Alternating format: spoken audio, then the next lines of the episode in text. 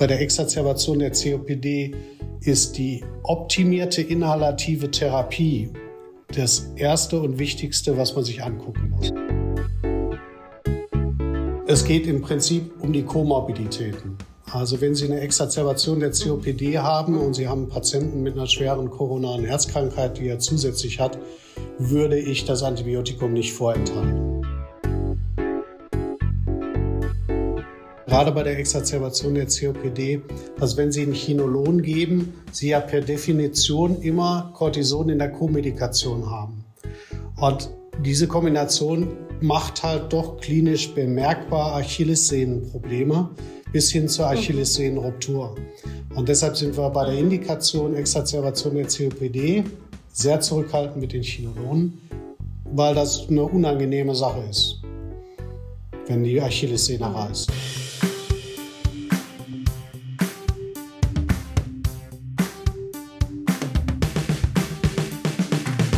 Herzlich willkommen zu Infect It, dem Antibiotika-Podcast für Medizinstudierende und BerufsanfängerInnen.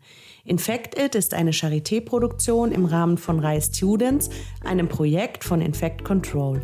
Mein Name ist Sandra Schneider, ich bin Internistin und wissenschaftliche Mitarbeiterin im Institut für Hygiene und Umweltmedizin der Charité. Gemeinsam mit Medizinstudierenden bespreche ich in jeder Folge ein Thema aus der Infektionsmedizin mit einer Expertin oder einem Experten. Thema in dieser Folge ist die infektexazerbierte COPD. Wir sprechen kurz über das Krankheitsbild der COPD an sich als Grundlage für die Exazerbation. Danach geht es um das klinische Bild der Infektexazerbation, den Stellenwert des Sputums, um weitere Diagnostik und wichtige Differentialdiagnosen und nicht zuletzt um die allgemeine und die antibiotische Therapie. Am Schluss gehen wir auch noch kurz auf die Prävention von Exazerbationen ein. Die Aufnahme stammt vom 10. Juni 2022. Viel Spaß beim Zuhören.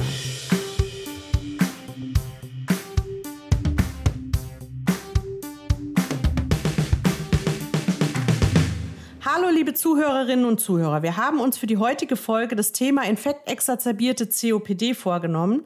Die studentischen Fragen stellt heute Lukas Risse. Hi Lukas. Hallo. Du warst ja schon bei vielen Folgen dabei. Magst du dich denjenigen, denjenigen HörerInnen noch mal ähm, kurz vorstellen, die dich noch nicht kennen. Kurz sagen, wo stehst du gerade im Studium? Genau, ja, ich bin äh, Lukas Risse. Ich bin Student an der Charité und bin jetzt gerade in meinem zweiten Tertial im PJ. Das ist das praktische Jahr, das ist das letzte Jahr vom Medizinstudium, wo man äh, praktische Erfahrungen im Krankenhaus sammelt, kurz bevor man dann äh, richtig anfängt zu arbeiten. Ja, und äh, kurz vor dem äh, vorm äh, innere Tertial, ne?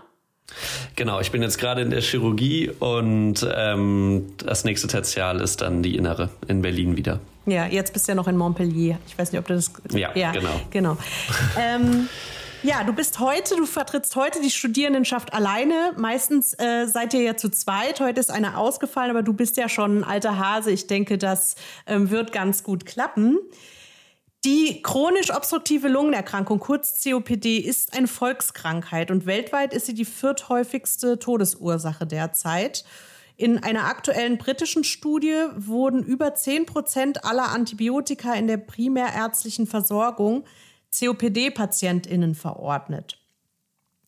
Ist bei einer Exazerbation aber eigentlich immer ein Antibiotikum notwendig und sinnvoll? Um die Thematik besser zu verstehen, haben wir uns als Experten heute Professor Thorsten Bauer eingeladen. Herzlich willkommen, Herr Professor Bauer. Hallo. Sie sind Chef. Hallo, schön, dass Sie Zeit für uns gefunden haben. Sie sind Chefarzt der Klinik für Pneumologie der Lungenklinik Heckeshorn in Berlin-Zehlendorf und Sie sind Präsident der Deutschen Gesellschaft für Pneumologie und Beatmungsmedizin. Ja, also deswegen sind wir sehr froh, dass Sie ähm, in Ihrem straffen Zeit, äh, Terminkalender Zeit für uns gefunden haben. Und ähm, mich würde interessieren, wie lange haben Sie denn schon so mit COPD-PatientInnen zu tun in Ihrem Berufsleben? Ich würde sagen, so 25 Jahre schaue ich mir das schon an und die Entwicklung bei der Exazerbation der COPD ist äh, wissenschaftlich eine sehr langsame. Also man äh, hat nicht allzu viele Innovationen in den letzten 25 Jahren gesehen, mhm. aber ein paar können wir ja heute besprechen. Ja, obwohl es so eine häufige Erkrankung ist. Ne? Ja. Eigentlich also erstaunlich. Wirklich, wirklich schade, aber auch, ähm, sage ich mal, aktuelle Studien werden nur sehr schleppend in dieser Indikation durchgeführt. Es ist mir nicht so ganz einleuchtend, warum. Aber wir werden ja ein bisschen mhm. rausarbeiten, wo da noch äh, Handlungsbedarf ist. Ja, genau. Gut, dann steigen wir direkt ins Thema ein. Lukas, du kannst gleich mit deinen Fragen an unseren Experten starten. Ja, vielen Dank, Sandra. Ähm, wir wollen ja heute vor allen Dingen über die Exacerbation der COPD reden, aber für den Anfang wäre es wahrscheinlich nicht schlecht, wenn wir noch einmal kurz über die COPD äh, quasi als Grundlage der Exacerbation reden könnten. Ähm, können Sie da vielleicht einmal kurz so die Definition und die Pathogenese der COPD zusammenfassen? Ja, ich will es mal versuchen. Also für eine Exacerbation der COPD braucht man im Prinzip erstmal eine COPD was nicht immer so ganz einfach ist, wenn die Patienten eben mit einer Atemwegsobstruktion ins Krankenhaus kommen und man dann halt eine schwere Atemwegsobstruktion feststellt und dann unterscheiden muss zwischen Asthma und COPD. Da hilft die Anamnese weiter. Bei der COPD sind die drei wichtigsten Risikofaktoren Rauchen, Rauchen und Rauchen. Und dann kommt lange erstmal nichts. Und äh, die, der, die Unterscheidung zum Asthma bronchiale wird in der Regel dann klinisch getroffen. Also man hat beim Asthma im Gegensatz zur COPD ja eine reversible Atemwegsobstruktion. Das heißt, in der Anamnese kann man schon erfragen, dass die Patienten ähm, im anfallsfreien Intervall eben nicht eingeschränkt sind. Patienten mit einer COPD sind deutlich älter, meistens jenseits der 40 und produzieren meistens Sputum, wenn sie denn mit einer Exacerbation kommen. Also Basis der Diagnostik ist die Einschränkung in der Lungenfunktion macht aber nur Sinn im anfallsfreien Intervall. Wenn er exacerbiert ist, haben sie eine schlechte Lungenfunktion. Okay. Das heißt, es ist auch wichtig, ähm, sozusagen draußen, außerhalb ähm, irgendwelcher Exacerbationen die Diagnose nicht zu verpassen und bei Verdacht dann auch eine Lungenfunktion zu machen. Das ist wirklich wichtig, weil wir dann auch in der Klinik wissen, wo wir denn mit der Lungenfunktion ungefähr hin müssen. Wenn wir, wir nennen das immer so den, den Wert die, die Hausnummer, die der Patient hat. Ja, also viele kommen mhm. ja mit sehr, sehr schwer eingeschränkten Lungenfunktionen in die Klinik. Und da muss man einfach wissen, wo man da noch hin will, denn die Atemwegsobstruktion ist ja bei der COPD nicht vollständig reversibel. Ja, genau. Okay, vielen Dank. Dann äh, haben wir ja schon einmal die COPD äh, kurz erklärt. Wie sieht denn dann ein Patient aus, der eine akute Exazerbation hat und deswegen zu uns in die Hausarztpraxis oder ins Krankenhaus kommt? Worüber würde der so plagen? Äh, klagen. Ja, üblicherweise be berichten die Patienten von vermehrt Luftnot, vermehrt Sputum, der, das sich bildet und äh, vermehrt Husten. Und das ist dann immer nicht so ganz klar einzuordnen. Und das erklärt auch, warum so viele Antibiotika gegeben werden. Da kommen wir ja gleich noch drauf. Denn die Unterscheidung zur Lungenentzündung ist nicht so ganz klar in der, in der Praxis. Okay. Und ähm, wenn Sie dann einen Patienten haben, der zu Ihnen kommt und die über diese Symptome klagt, den Sie aber noch nicht so genau kennen, ähm, wie stellen Sie denn dann fest, ob der schon eine COPD hatte oder, oder ob das jetzt eine Lungenentzündung ist? Ja, also man kann es vom Phänotyp her im Prinzip sagen, ob es eine COPD ist oder nicht. Wer kommt da durch die Tür? Also wenn eine 25-jährige Studentin zu mir kommt und über Luftnot klagt im März, dann wird es ein Asthmaanfall sein. Denn man muss ja eine Weile geraucht haben, um eine COPD zu entwickeln. Deshalb ist so 40, jenseits der 40 so ein bisschen die Grenze dafür. Und die Exacerbation, die kriegt man eben dadurch mit, dass der Patient eben erstens kommt. Das heißt, er hat eine klinische Verschlechterung. Die meisten sitzen das ja zu Hause eine ganze Weile aus. Und dann muss man sich eben, das ist äh, tägliche Aufgabe von Pneumologen und vielleicht nicht so ganz appetitlich, sich das Sputum mal angucken. Mhm. Und wenn, wenn Sie sich dann das Sputum angucken, was äh, sehen Sie dann da? Oder? Ja, wenn man, wenn man Glück hat, dann äh, erwischt man jemanden, der es gleich im Tuppertöpfchen mitgebracht hat. Und dann äh, wollen wir eben, Blutbeimengungen sind immer mal da, ähm, ist für die Patienten immer ein Alarmzeichen, für uns aber nicht. Das findet man häufig bei der Reizung der unteren Atemwege. Aber uns interessiert die Sputumfarbe. Und die Unterscheidung, die klinische Unterscheidung zwischen Infektexazerbation, so haben Sie ja Ihren Podcast genannt, und der Nicht-Infekt-Exacerbation geht über die Sputumfarbe. Das klingt so nach Medizin aus den 30er Jahren oder 20er Jahren. Gibt es nicht irgendwelche technischen Lösungen dafür? Es gibt ein paar Hinweise, dass man es auch technisch lösen kann. Aber die Sputumfarbe ist wichtig. Das ist eine sehr schöne Arbeit von äh, der Arbeitsgruppe um Ron Stockley, die sich aus welchen Gründen auch immer intensiv mit Sputum beschäftigt haben. Und sie haben eine, eine Skala aufgemalt des, des Gelben. Die gibt's auch im Internet unter Bronco Chart, kann man sich das angucken, denn allein an der Farbe Gelb scheiden sich ja schon die Geister. Ne? Erstens haben wir ein paar farbenblinde Ärzte dazwischen und dann eben, ab wann ist Gelb gelb? Da gibt's eine Chart, die ganz klar gesagt hat, das ist gelb und alles, was darüber hinaus ist, ist noch gelber. Und wenn man das dann wissenschaftlich aufarbeitet und das sogenannte mukoide Sputum mit dem purulenten Sputum vergleicht, also dem gelben, dann findet man mehr Neutrophile, mehr Bakterien und auch mehr lebende Bakterien in diesem gelben Sputum. Und das ist unsere, unser Goldstandard für die Infektexazerbation der COPD. Art 1 muss eine COPD haben, klinische Anamnese, wenn man zum ersten Mal sieht.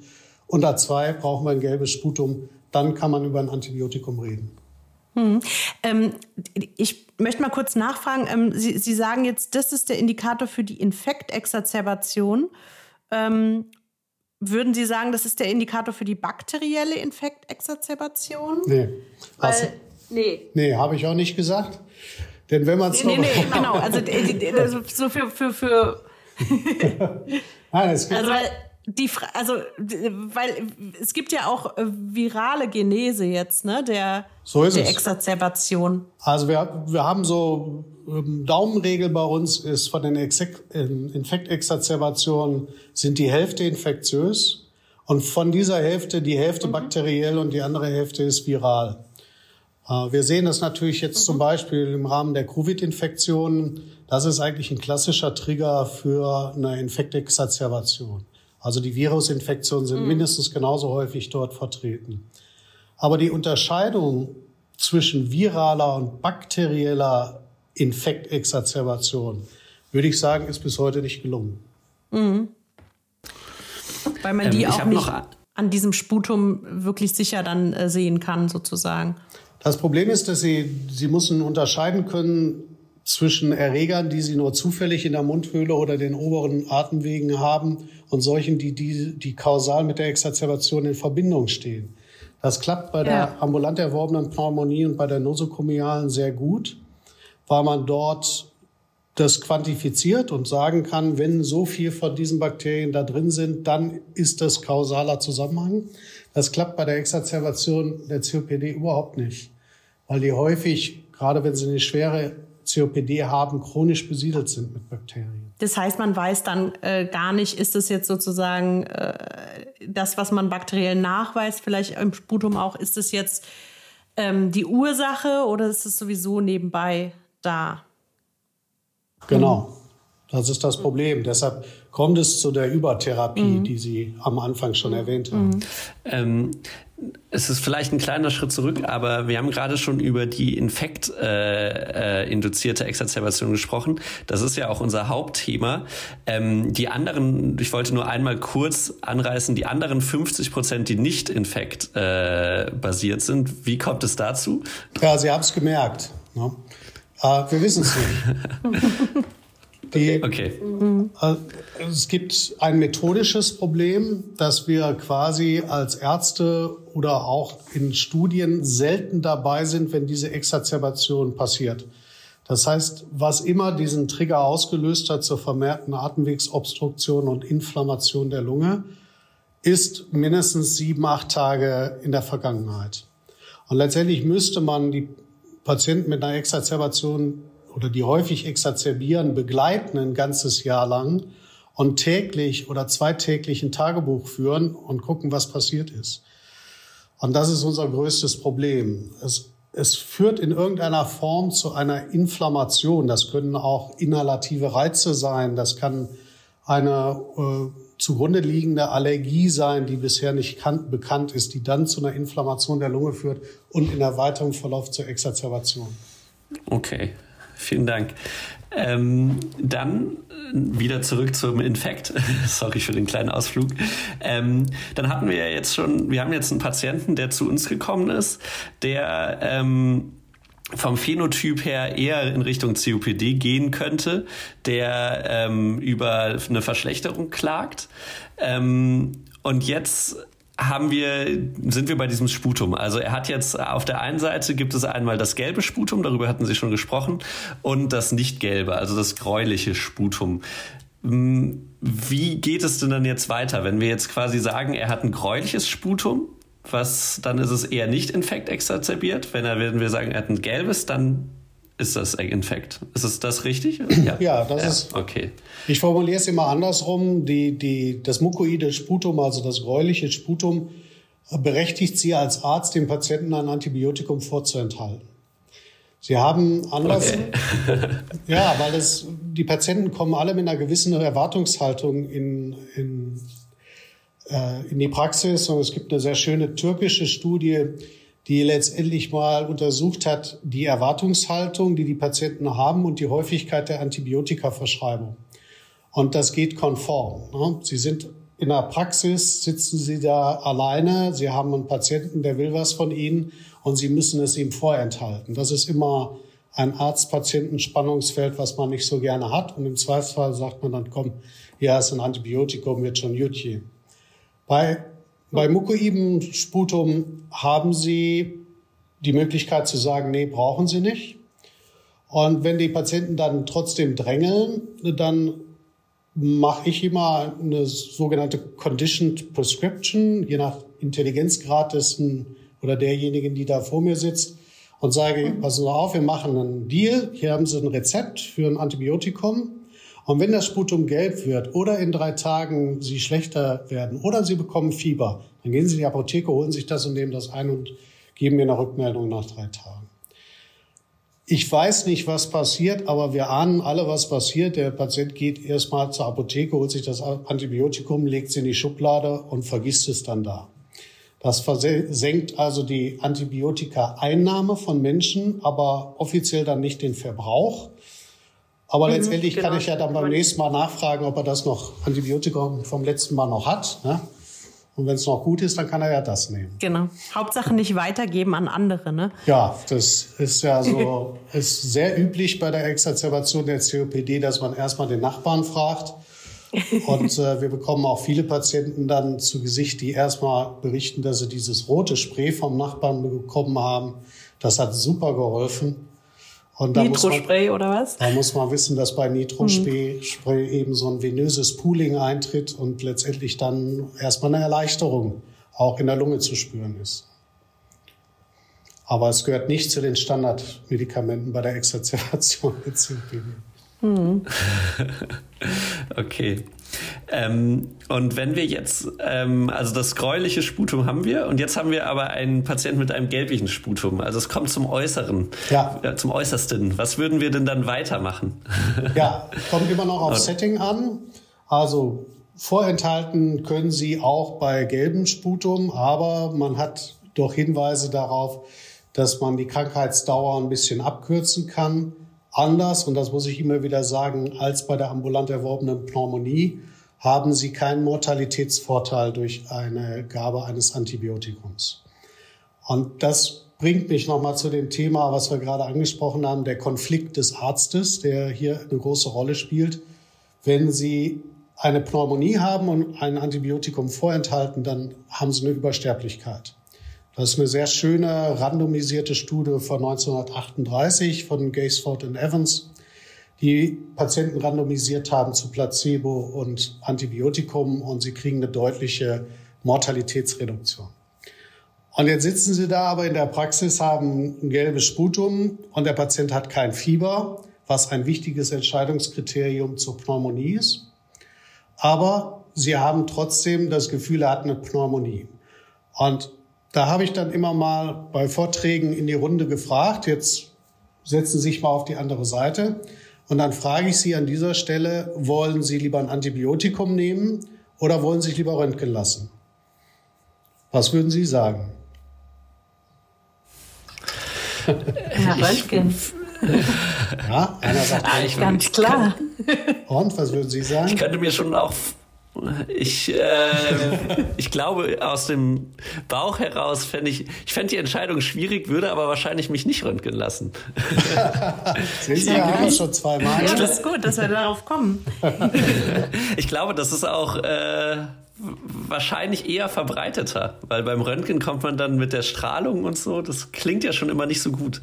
Ich sehe, Sie sprechen den menschlichen Jetzt Faktor. Jetzt von der Laienebene. Ja, der menschliche Faktor ist ganz ja. entscheidend und in der Tat kriegt man sehr viele Antworten, dass man sich nicht röntgen lassen möchte, was, glaube ich, von der Nebenwirkung her die falsche Antwort ist.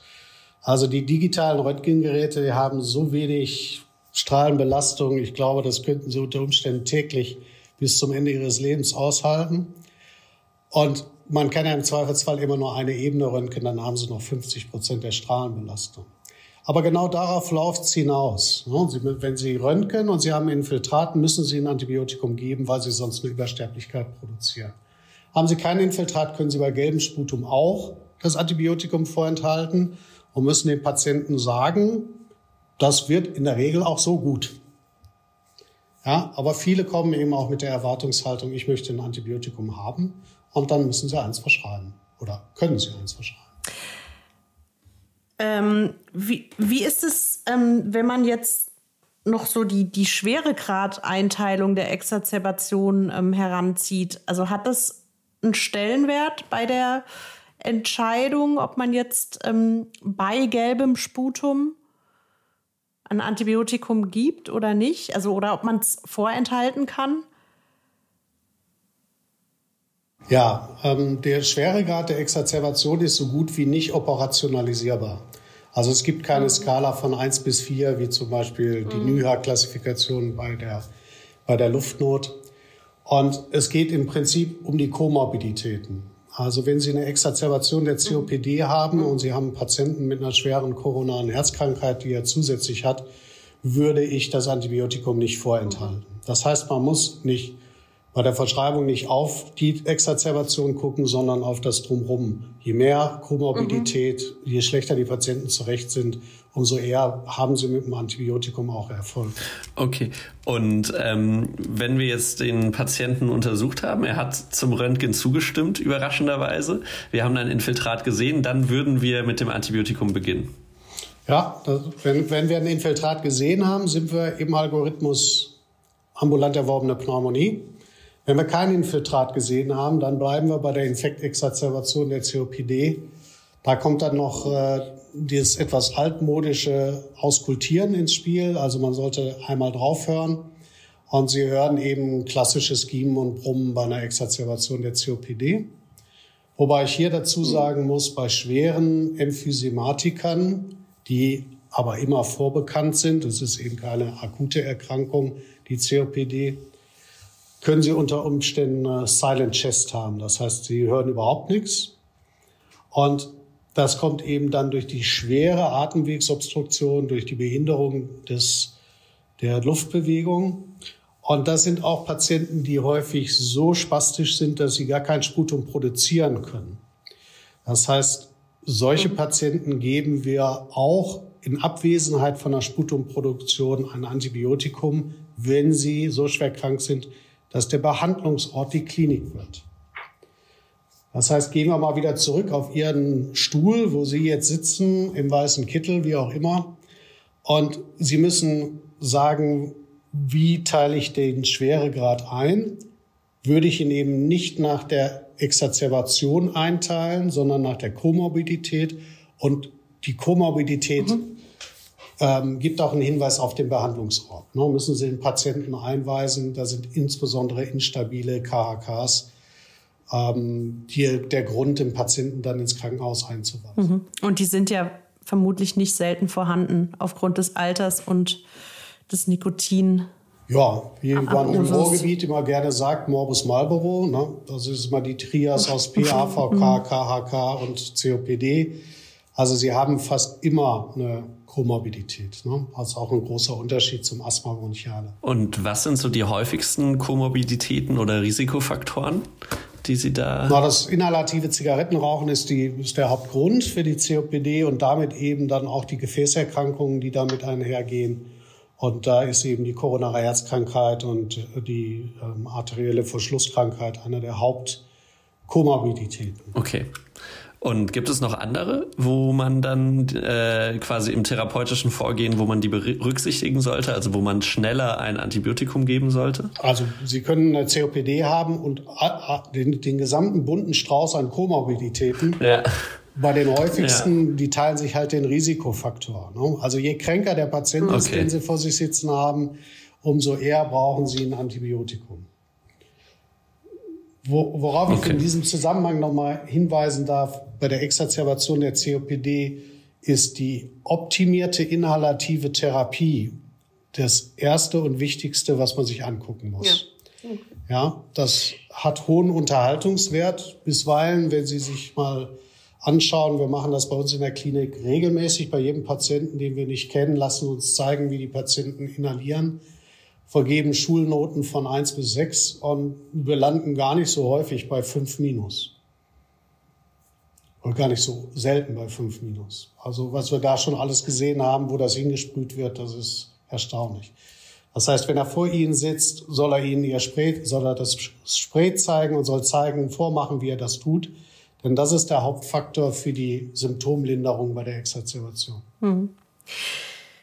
Genau, ich, da wollte ich sowieso noch mal hinkommen. Wir reden jetzt schon ziemlich viel über die antibiotische Therapie, aber vielleicht sprechen wir auch noch mal über das, was eigentlich ansonsten wichtig ist bei der Therapie der Exazerbation, um dann auch den Stellenwert des Antibiotikums vielleicht besser einordnen zu können. Ja, der, der liegt eben nicht ganz weit vorne, sondern ganz vorne ist die Optimierung der inhalativen Therapie hier im Krankenhaus bei Exazerbationen, die so schwer sind, dass sie ins Krankenhaus müssen, die Sauerstoffversorgung. Je niedriger die Sauerstoffversorgung des Körpers ist, umso eher kriegen sie Ärger mit den Komorbiditäten, insbesondere mit den Kardialen. Und dann eben erst die antibiotische Therapie, also an Platz drei. Und ähm, wo würden Sie die systemische Glukokortikoid-Therapie verorten? Die gehört Vom ganz, Ranking her? Ja, die gehört, die gehört ganz nach vorne. Also sobald Sie eine, bei der Infektexazerbation haben Sie ein Antibiotikum noch on top. Basis der, der systemischen Corticosteroidtherapie ist für alle Exazerbationen, egal ob sie hospitalisiert sind ambulant oder auf der Intensivstation. Standard sind zweimal 20 oder sind 40 Milligramm pro Tag für fünf Tage. Länger braucht es das nicht. Und normalerweise wird empfohlen, das abzusetzen nach fünf Tagen. Sie haben kein erhöhtes Osteoporose-Risiko mit dieser Behandlung und Sie haben die Möglichkeit, es abzusetzen, ohne dass der Patient eine Edison-Krise kriegt. Dafür ist es nicht lang genug. Wir haben immer mal wieder Patienten, die mehr brauchen, mehr Cortison, aber im Krankenhaus. Und wir haben Patienten, die das Absetzen nicht gut vertragen. Aber das ist nicht die Regel. Ja, das mhm. ist Art 1, da haben Sie vollkommen recht. Ohne Cortison. Mhm. Also das heißt, ja, also außer jetzt vielleicht so eine leichtgradige, wo äh, das, äh, das Akutspray dann schon hilft, die der Hausarzt vielleicht gar nicht mitkriegt. Da bräuchte man es jetzt nicht. Oder wenn man feststellt in der Praxis, wie Sie jetzt eben schon gesagt haben, es wird eigentlich einfach nur nicht richtig angewendet, das Spray. Wenn man es damit schon hinkriegt, bräuchte man es natürlich auch nicht. Aber wenn man eine wirkliche mittelgradige Exazerbation hat, würde man, wie Sie jetzt gesagt haben, 40 Milligramm Prednisolon äquivalent ja. geben. Also meistens nimmt man ja Prednisolon. Ähm, auch als Tablette, solange der Patient es schlucken kann. Ne? Und äh, und da haben Sie jetzt gesagt, dann ähm, fünf Tage. Ja. Und danach kann man es auch wieder absetzen. Ja. Das ist sozusagen die Basis dieser, dieser akuten entzündlichen Verschlechterung. Genau. Das man, kann man sagen. Ne? Man behandelt die Entzündung und erst im, im Nebenschluss oder an Platz drei dann die, die Infektion. die wir vermuten können, dass sie bakteriell ist, so mit, mit Hilfe des Sputums, aber wir wissen es eben auch nicht immer. So ist es. Ja, und, und wenn sozusagen aber kein gelbes Sputum da ist, dann können wir uns relativ sicher sein, dass jetzt eine bakterielle Infektion keine so entscheidende Rolle spielt, dass man Antibiotikum geben muss. Es sei denn, der Patient ist so schwer krank, wie Sie eben schon gesagt haben, ne, dass er so ein, so ein schwerer Emphysematiker, der dann auch gar nicht mehr richtig Sputum ähm, produzieren kann, der dann auch wirklich wahrscheinlich stark respiratorisch eingeschränkt ist und auch überwacht werden muss auf, im Krankenhaus, da würde man dann nicht mehr nach dem Sputum gucken. So ist es, ja. Wir, wir haben diesen, diesen sage ich mal, didaktischen Konflikt hier im Krankenhaus täglich, wenn ich dann sage, so ist der Behandlungsalgorithmus für die COPD. Und dann kriege ich eben als Antwort, ja, aber Sie geben ja jedem hier äh, fast ein Antibiotikum und jeder kriegt Cortison. Ja. Und dann sage ich, naja, wir sind aber auch im Setting des Krankenhauses. Also die Exazerbation ja. ist außerhalb schon so schwer eingeschätzt worden, dass sie ins Krankenhaus muss. Und natürlich haben wir keine Exazerbation im Krankenhaus, wo wir Cortison vorenthalten können. Ja. ja. Aber es gibt sie. ja, genau. Aber das ist also so aus, aus meiner Sicht, ich habe ja früher auch als Internistin gearbeitet. Also ich bilde mir zumindest so ein, dass es halt häufiger so ein Missverständnis ist, was ist denn jetzt eigentlich ähm, das Entscheidende oder dass dann vielleicht früher ans Antibiotikum gedacht wird als ans Cortison oder so. Deswegen ähm, wollte ich das nochmal nachfragen. Mhm. Und dann habe ich äh, auch schon, also wenn wir, ähm, nur um das, ob ich das richtig verstanden habe, also wenn wir quasi eine ähm, Exazerbation haben, wir sind uns, wir haben ein gelbes Sputum, wir sind uns nicht sicher, ob es viral äh, oder äh, bakteriell ist, dann geben wir auf jeden Fall die systemischen Glykokortikoide und dann bei einer leichten bis mittelschweren Exazerbation würde man wahrscheinlich keine Antibiose dazu geben. Na, beim gelben Sputum geben Sie ein Antibiotikum dazu, weil es die Krankheitsdauer okay, verkürzt. Okay. Aber Sie werden sich ja. nie sicher sein, ob es ähm, was ist jetzt? Was, ob es nicht doch viral war. Okay. Okay. ist so ähnlich wie Henry Ford, der wurde mal gefragt, ähm, nach seinen Ausgaben für die, für die Werbung und hat gesagt, 50 Prozent meiner Ausgaben für die Werbung sind umsonst, wenn ich nur wüsste, welche. Und so ist das mit viralen ja. und bakteriellen. Ja. Also 50 Prozent ist eine Übertherapie. Sagen Sie mir, wer es ist. Beim gelben Sputum, was ich immer wieder hier betone, um, um ne, Sie haben es ja ganz am Anfang gesagt, das graue Sputum erlaubt uns, das Antibiotikum ähm, nicht zu geben. Ah. Das sollte halt nicht in Vergessenheit geraten. Und vielleicht noch ein ganz kleiner Ausflug, weil das auch oft Missverständnisse sind. Wir reden hier von der infektexazerbierten COPD und nicht von der akuten Bronchitis des ansonsten Gesunden. Weil da würde man zumindest nach aktuellem Wissensstand, glaube ich, eher nicht auf ähm, die Farbe des Sputums gucken, ne? sondern einfach gleich kein Antibiotikum geben. gleich kein Antibiotikum geben, genau so. Also sehr schöne randomisierte Studie. Das sind ja immer so Studien, die die Engländer machen, so sehr naturalistisch, akute Bronchitis, Azithromycin gegen Vitamin C. Da, da wundert man sich ja, ne, dass man das überhaupt randomisiert. Aber gehen Sie mal auf Ihre Intensivstation und fragen die, das Personal dort, was sie denn im Winter gegen Erkältung tun. Dann finden Sie meistens kiloweise Vitamin C in irgendeiner Schublade. Also es ist durchaus verbreitet. Und sie haben am Anfang drei Gramm Vitamin C gegen Azithromycin randomisiert und mussten in der Studie dann nachher auf 1,5 Gramm Vitamin C runter, weil sie ein paar Magengeschwüre dabei hatten. Und man darf nicht vergessen, Ascorbin so, ähm, mhm. ist, äh, ist eine Säure. Und das Ergebnis ist kein Unterschied. Ja? Weder mhm. Sterblichkeit sowieso nicht, aber auch die Zeit, bis die Leute wieder arbeit, arbeiten konnten. Die akute Bronchitis braucht kein Antibiotikum und ist der häufigste Grund für Antibiotikaverschreibung auf dieser Welt. Ja, deswegen wollte ich das nochmal noch mal sagen, ne, dass das nicht verwechselt wird. Vielleicht auch, wenn man den Podcast nebenbei hört. Äh, wir sprechen über gelbes oder grünes Sputum bei der COPD und nicht bei der akuten Bronchitis. Ja, die halt so ab. Okay, gut. Also ähm, zu den ähm, zur Therapie haben wir jetzt eigentlich die Säulen genannt. Ähm, also erstmal das Akutspray, dass das richtig äh, genommen wird und ähm, dass das eingesetzt wird. Ähm, dann ähm, das systemische Glukokortikoid, wenn das Akutspray nicht ausreicht.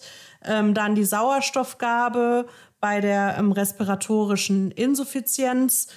Ähm, und dann das Antibiotikum wenn gelbes Sputum vorhanden ist. Die Skala, die Sie genannt hatten, die können wir ja auch noch mal in den Show Notes verlinken, dass ähm, die Zuhörenden sich das auch anschauen können und dann auch im Zweifelsfall ähm, ja daneben halten können.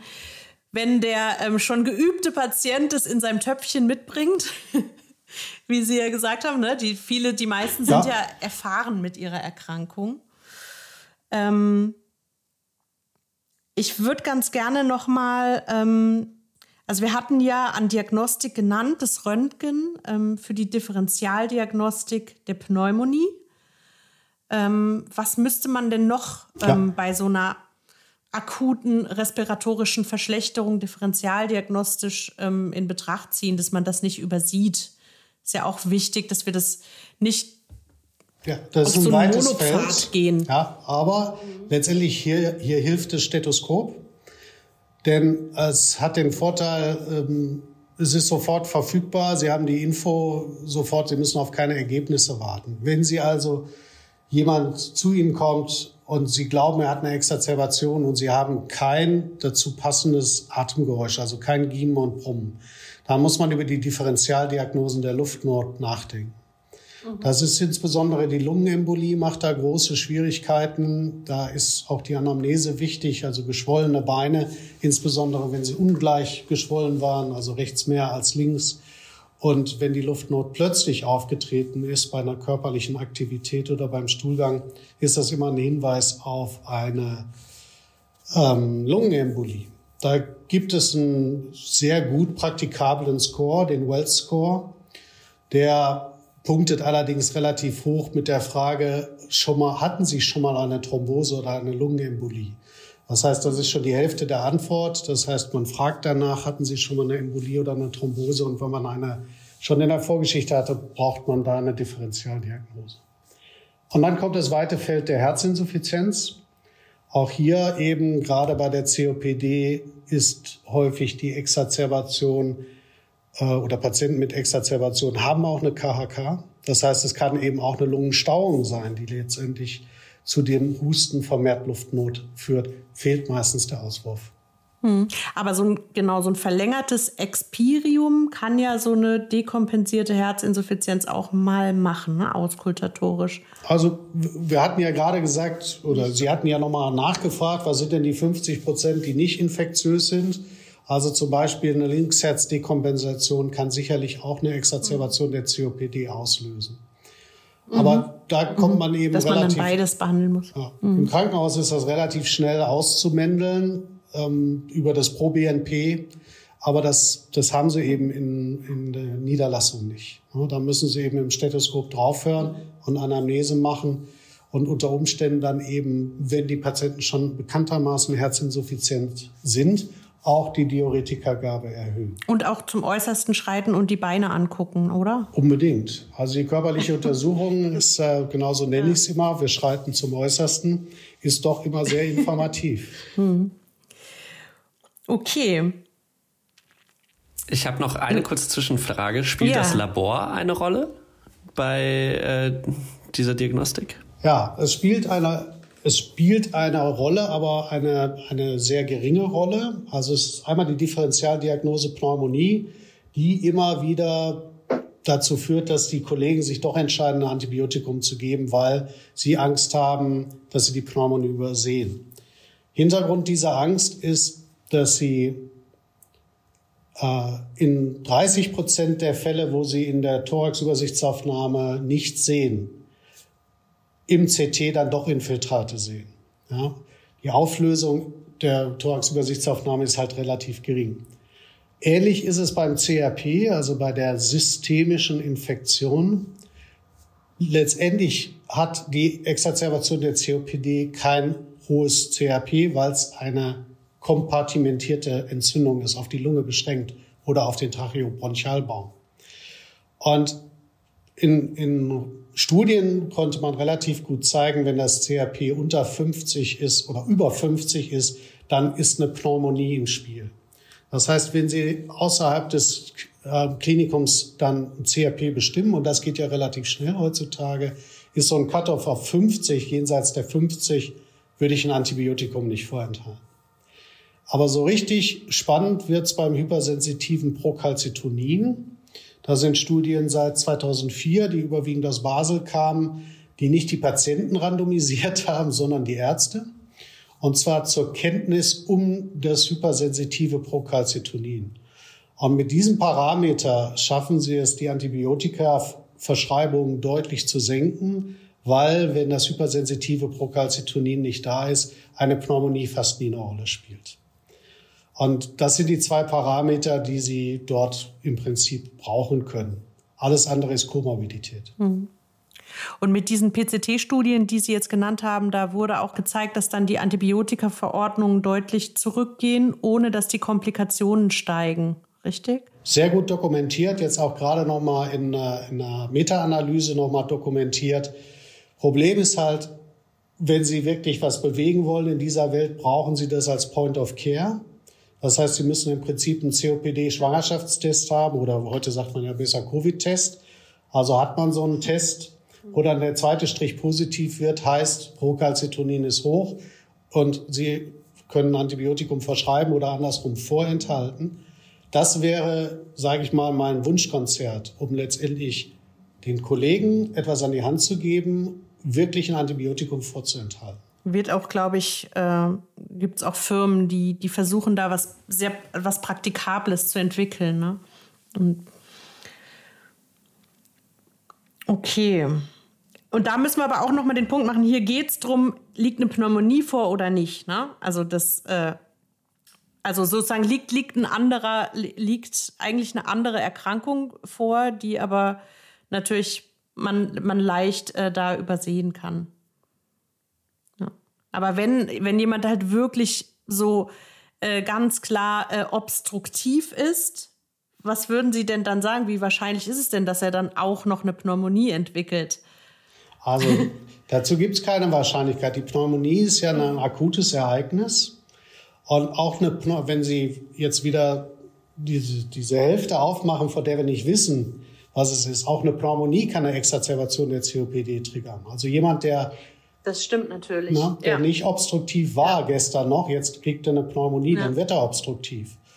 Und deshalb ist es schon, das ist immer so leicht gesagt mit der Übertherapie des mhm. Antibiotikums, mhm. aber setzt man sich mal auf diesen Stuhl, wie die Kollegen in der Praxis immer so gerne sagen, auf die Einzelkämpferposition, wo sie eben nicht nachfragen können, ist das manchmal nicht so einfach, das vorzunehmen. Mhm. Aber deswegen ist es, glaube ich, gut, dass wir diese Punkte nochmal gemacht haben mit dem äh, mit der Entscheidungshilfe PCT im, ja, kommt, also es gibt ja jetzt schon eine Abrechnungsziffer dafür. Vielleicht gibt es dann bald für die Praxis dann auch äh, einen Point-of-Care-Test. Ähm, und dann ähm, die äh, weitere Entscheidungshilfe Röntgen, wo wir jetzt auch noch mal gesagt haben, ähm, die Strahlenbelastung ist nicht so hoch. Also ich habe öfter mal gehört, man kann es mit so einem Langstreckenflug vergleichen. Machen wir jetzt natürlich weniger oder haben wir in den letzten zwei Jahren weniger gemacht, aber ähm, ne, kommt ja wieder. Ich glaube. Ähm, also das, da eine ja? kurze, ich glaube, äh, man kann sogar, äh, das ist ein Low-Dose-CT, was man mit einem Langstreckenflug vergleichen kann. Das einzelne Röntgenbild ist sogar weniger als ein Langstreckenflug, glaube ich. Also es ist auf jeden Fall mhm. kein Argument mehr. Ne? Aber, ja. Aber es ist eben auffällig. Genau. Viele Praxen haben kein Röntgen mehr. Und wenn sie nicht in, einer, ähm, in einem Ärztehaus sind, wo zwei Etagen drüber eine radiologische Praxis ist, ist das für die Algorithmen in der Praxis auch schwer. Ne? Sie müssen den Patienten zweimal sehen. Ja, gehen Sie mal zum Röntgen, dann müssen Sie. Ne? Also im Krankenhaus wirkt das immer alles sehr einfach hat man mal die Mittel des Krankenhauses nicht mehr zur Verfügung, sieht es anders. Ist viel schwerer, auf jeden Fall. Genau, aber da hatten Sie auch noch das, äh, den, das äh, dritte ähm, Werkzeug genannt, was man manchmal eben auch einsetzen kann, dann ist diese äh, verzögerte Verschreibung, diese Delayed Prescription, bei den ausgewählten PatientInnen. Natürlich geht sicherlich nicht mit jedem, mhm. aber ähm, das kann man ja auch machen, Rezept mitgeben, auch übers Röntgen schicken zum Beispiel, ne, wenn der Patient ja. stabil ist. Ähm, oder eben äh, je nach Patient, wie Sie schon gesagt hatten, drei Tage warten und gucken, wie entwickelt sich. Das wären dann eigentlich so diese, diese, diese Instrumente, die man in der, in der Praxis noch ähm, dazuziehen kann, wenn man sich unsicher ist. Und ja, ja. okay. Ähm, wollen wir vielleicht noch mal zurückkommen jetzt? Also wir hatten äh, die, die, die, die Säulen genannt der Therapie. Äh, wir sind ein Antibiotika-Podcast. Also wenn wir das Antibiotikum geben, dass wir dann, also Lukas, was würdest du dann genau. wissen wollen, um, das mal wieder, um dich mit ins Boot zu holen? ja, alles gut. äh, dann ist natürlich die nächste Frage, was wir geben und wie lange vor allen Dingen auch. Also was Sie da geben würden. Also die Antibiotika, Standard ist ein Aminopenicillin mit Beta-Lactamase-Inhibitor. Mehr noch als bei der ambulant erworbenen Pneumonie brauchen Sie den Beta-Lactamase-Inhibitor, weil viele Erreger Beta-Lactamase produzieren. Moraxella cataralis zum Beispiel produziert leidenschaftlich Beta-Lactamase. Und deshalb brauchen Sie immer die Kombination.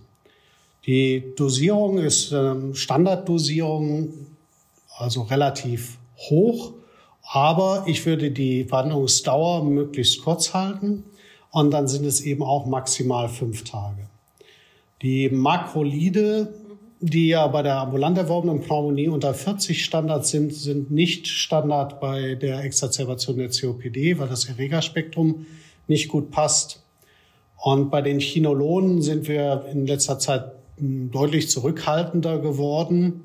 Die brauchen Sie nur, wenn Sie Patienten haben, die letztendlich einen Pseudomonas Verdacht haben. Das sind diejenigen, die eine FEV1 unter 35 haben, also schwerste COPD und wo sie insbesondere auch einen Pseudomonas-Nachweis schon mal geführt haben, sage ich mal vorsichtig.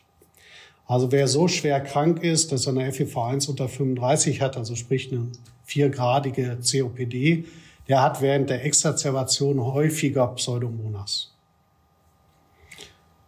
Und da bleiben ihnen nur die Chinolone. Ähm, also ja, vielleicht sagen wir dann gerade noch mal, ähm, weil wir ja Chinolone haben, die auf Pseudomonas wirken und welche, die nicht drauf wirken. Ähm, also in der Lungenheilkunde ist das relativ einfach. Wir haben einen Erreger, der alles macht. Das sind die Pneumokokken. Und man kann im Prinzip keinerlei Therapie verabreichen, die nicht pneumokokkenwirksam ist. Deshalb haben wir bei den Chinolonen nur noch die zwei Pneumokokken wirksamen Chinolone. Das ist Moxifloxacin und Levofloxacin. Und das Levofloxacin ist eben zusätzlich Pseudomonas wirksam in, äh, in ausreichender Menge. Das heißt, das ist im Prinzip ein Reserveantibiotikum für Patienten mit nicht schwerster Exazerbation, sondern mit Exazerbation bei schwerster COPD. Mhm. Exazerbation bei schwerster COPD und äh, teilweise kennt man dann auch schon die Besiedlung dieser Patienten vielleicht sogar mit einem Pseudomonas ähm, und oder auch nicht und dann würden sie aber Levofloxacin dann geben. Und aber auch nur da als Reserve, äh, als Reserveantibiotikum.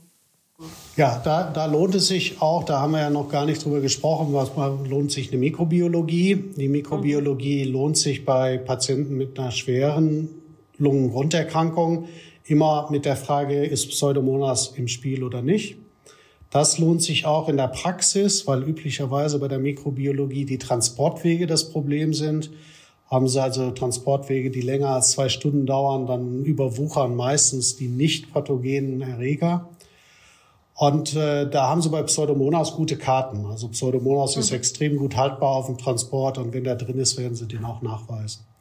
Das kann man auch mal im anfallsfreien Intervall bei schweren COPD-Patienten machen, damit man einfach ein Gefühl dafür kriegt, wie die Lunge besiedelt ist. Mhm. Okay, und wenn Sie ähm, den Besiedlungsstatus bei so einem bei so einer schweren COPD mit FEV1 unter 35, wenn Sie den kennen, ähm, dann würden sie wahrscheinlich, weil der Pseudomonas ist ja auch der entwickelt ja ganz gerne Resistenzen, auch ähm, im Verlauf eines Patientenlebens unter Umständen.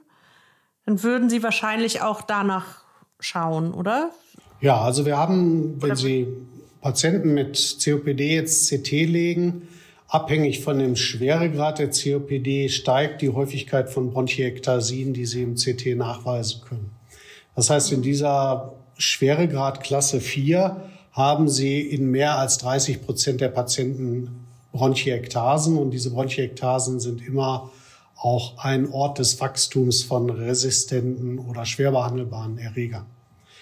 Bei mhm. Ähm, Pseudomonas werden Sie bei einer solchen Konstellation nur eine Keimreduktion unter die Nachweisgrenze erreichen.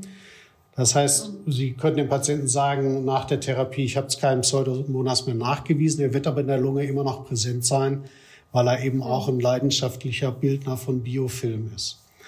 Das heißt, auch hier geht es nur um die Keimreduktion und auch hier würde ich nach wie vor sagen, fünf bis sieben Tage müsste hier ausreichend sein, wenn mhm. keine Pneumonie Das ist ja auch ein wichtiger Punkt, ne? dass, man, dass man sich das klar macht, dass man den sowieso nicht eradizieren kann und deswegen auch nicht äh, zwei Wochen oder sowas behandeln äh, sollte und ihn dann eher resistenter macht vielleicht. Ja, bei also es gibt es ja bei schweren Bronchiektasien, einen Eradikationsversuch, der wird aber immer stationär durchgeführt mit zwei antipseudomonal wirksamen Medikamenten, damit das eben nicht eintritt, dass er unter der Therapie resistent wird. Mhm. Und es wäre auch eher wirklich ähm, bei Ihnen in der Pneumologie oder? Also das. Ja, also die. Wäre also, schon was, was dann. Ja, wir machen die Schemata, die aus der CF kommen, also aus der zystischen Fibrose, Ceftazidin plus Ginta zum Beispiel, dann über 14 Tage IV.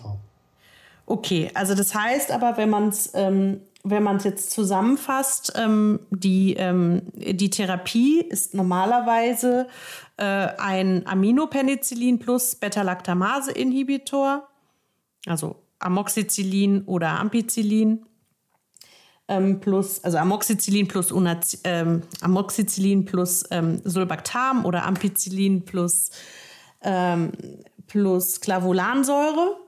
Man muss ja immer aufpassen, dass man nicht die. Nee, habe ich was Falsches gesagt? Das ist andersrum. Ampicillin plus Sulbactamsäure. Sulbactam, genau. Habe ich es falsch rum gesagt? Okay. Nee, also Ampicillin plus Sulbactamsäure und Amoxicillin plus Clavulansäure. Man muss ja immer aufpassen, dass man nicht die, äh, die Präparate dann sagt hier im Podcast, dass wir es dann hinterher rausschneiden. Das ist ja. jetzt, ähm, genau. Und äh, also das ist eigentlich Standard.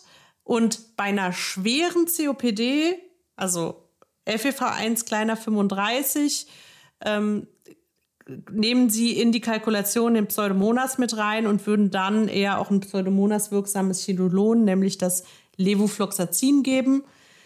Das Ciprofloxacin nicht, weil das nicht ausreichend auf die Pneumokokken wirkt. So ist es. Also, also bleibt nur das Levofloxacin.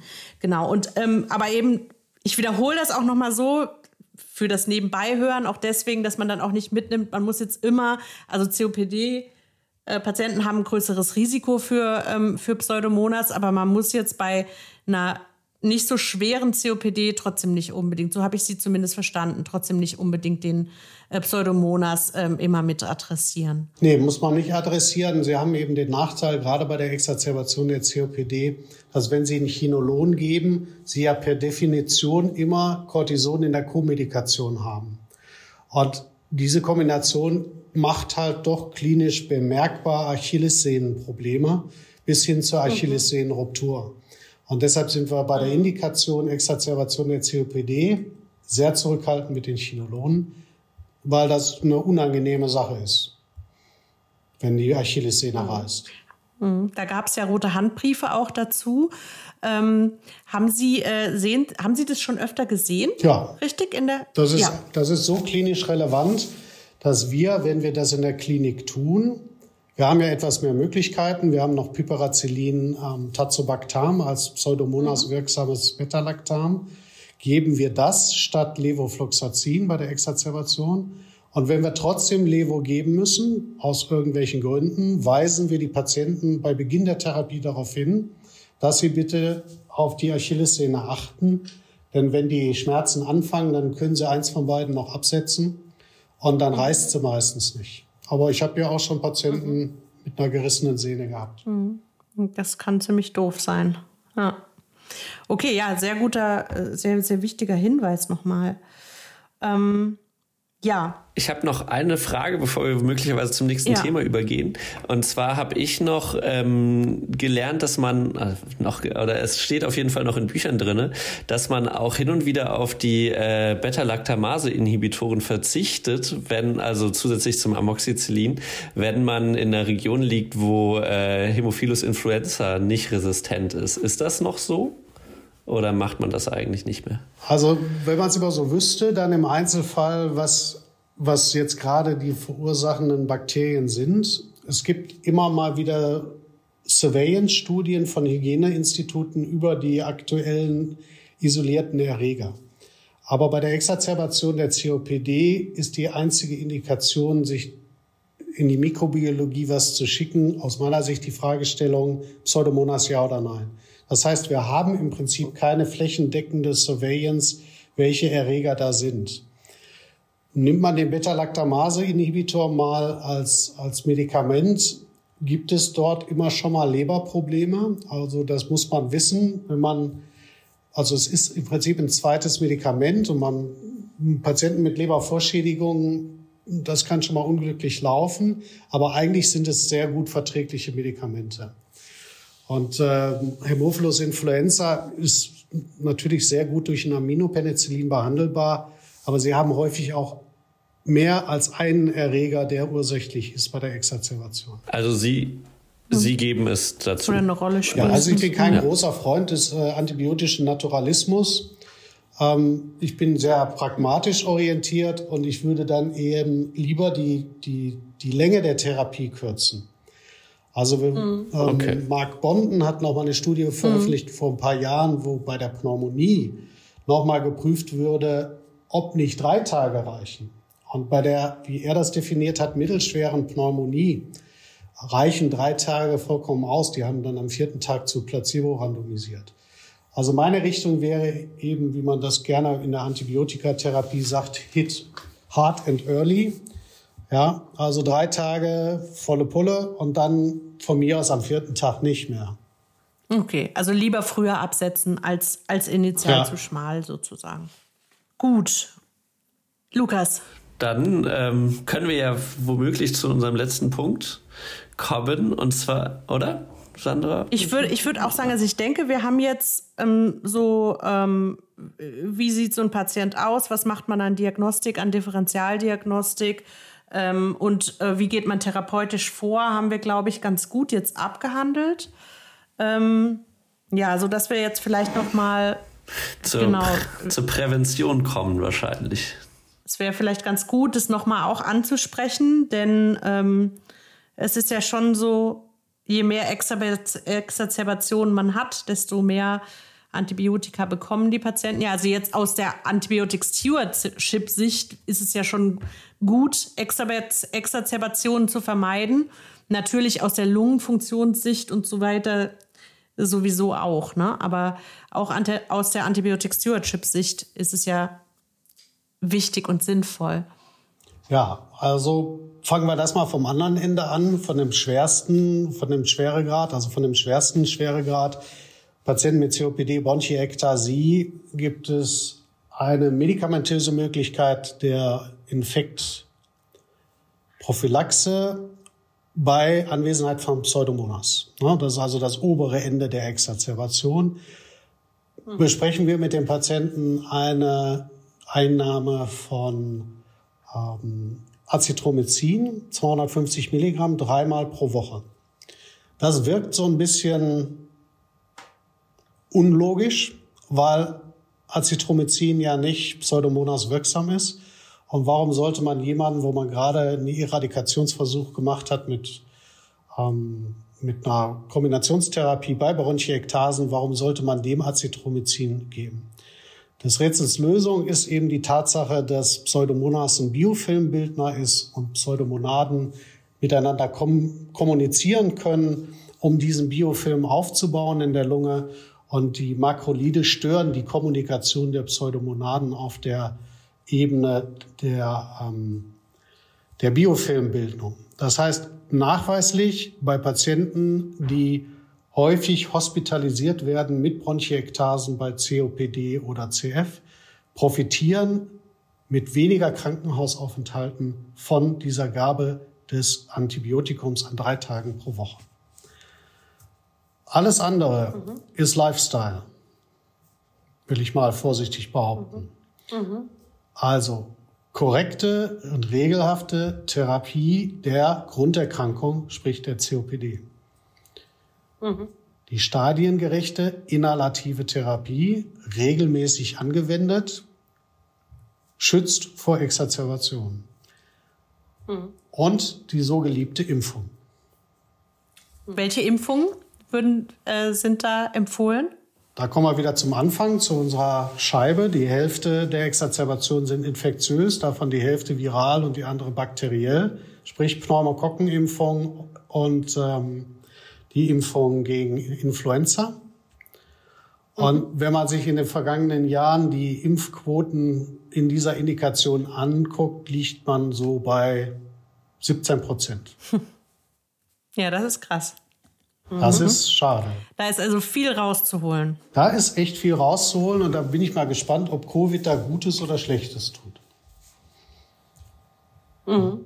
Also die 80 Prozent, die wir jetzt haben bei Covid, die wären ein Traum bei COPD. Ja.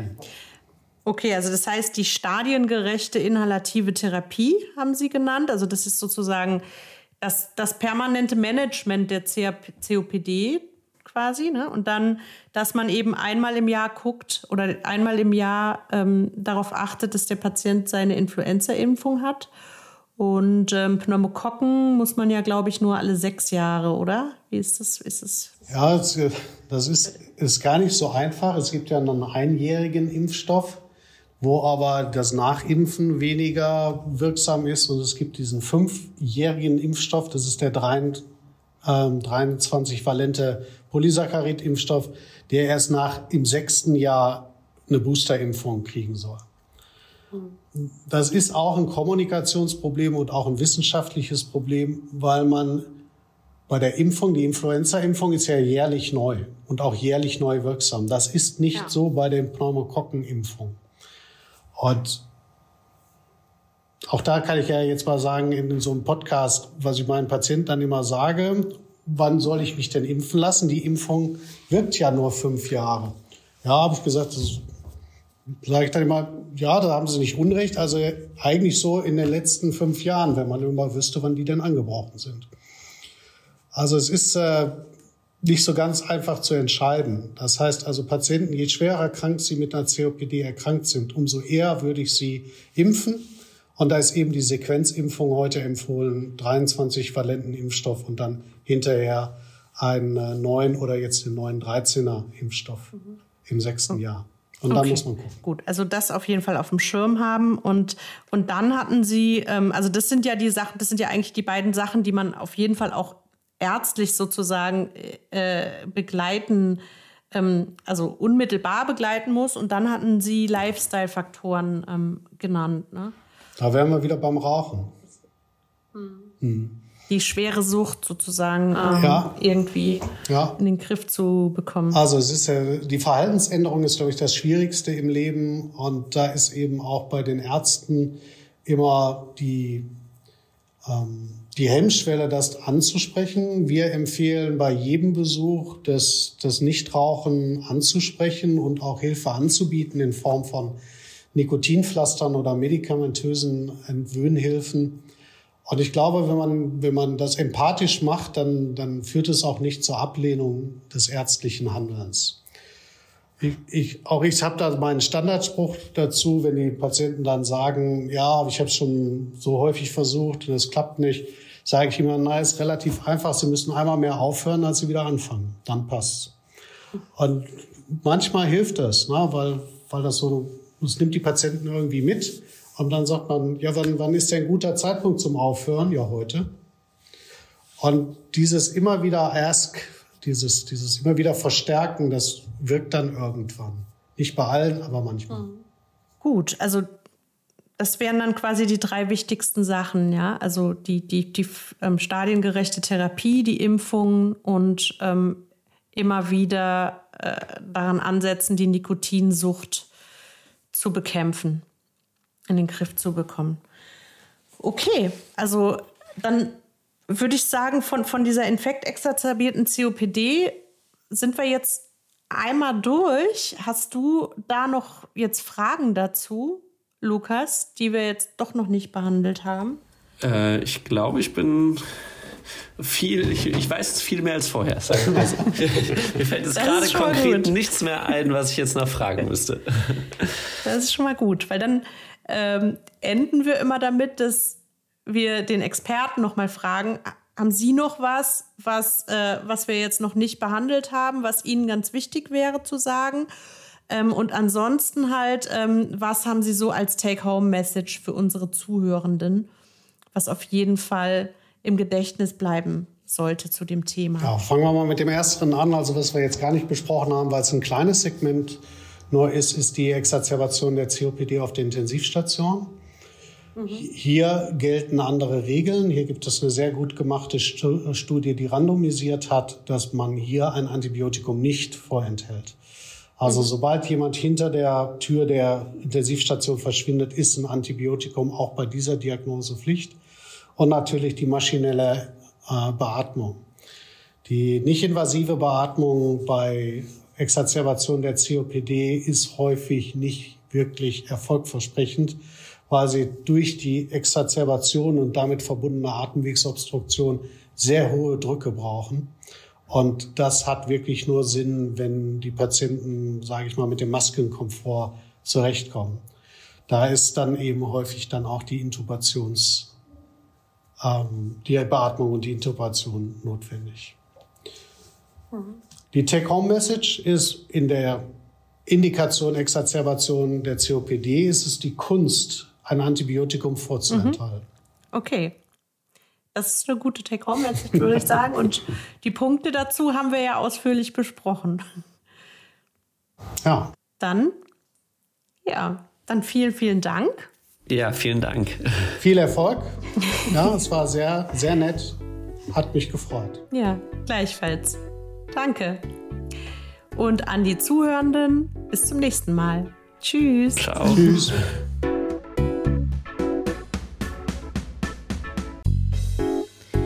Wie hat euch die Folge gefallen? Habt ihr was dazugelernt? Schreibt uns gerne euer Feedback per Mail an rei-info.charité.de, direkt über unsere Website www.rei-projekt.de/students oder auf Twitter. Noch besser, füllt gleich unseren kurzen Evaluationsbogen zur Folge aus, den wir in den Show Notes und auf unserer Website verlinken. Infected ist eine Produktion des Instituts für Hygiene und Umweltmedizin der Charité mit Unterstützung des Instituts für Infektionsmedizin und Krankenhaushygiene des Universitätsklinikums Jena, des Instituts für Hygiene und Mikrobiologie der Universität Würzburg sowie ExpertInnen aus der praktischen Infektionsmedizin und Medizinstudierenden der Charité. Der Podcast ist Teil des Projekts Reihe Students und wird gefördert vom Bundesministerium für Bildung und Forschung im Rahmen des Konsortiums Infect Control.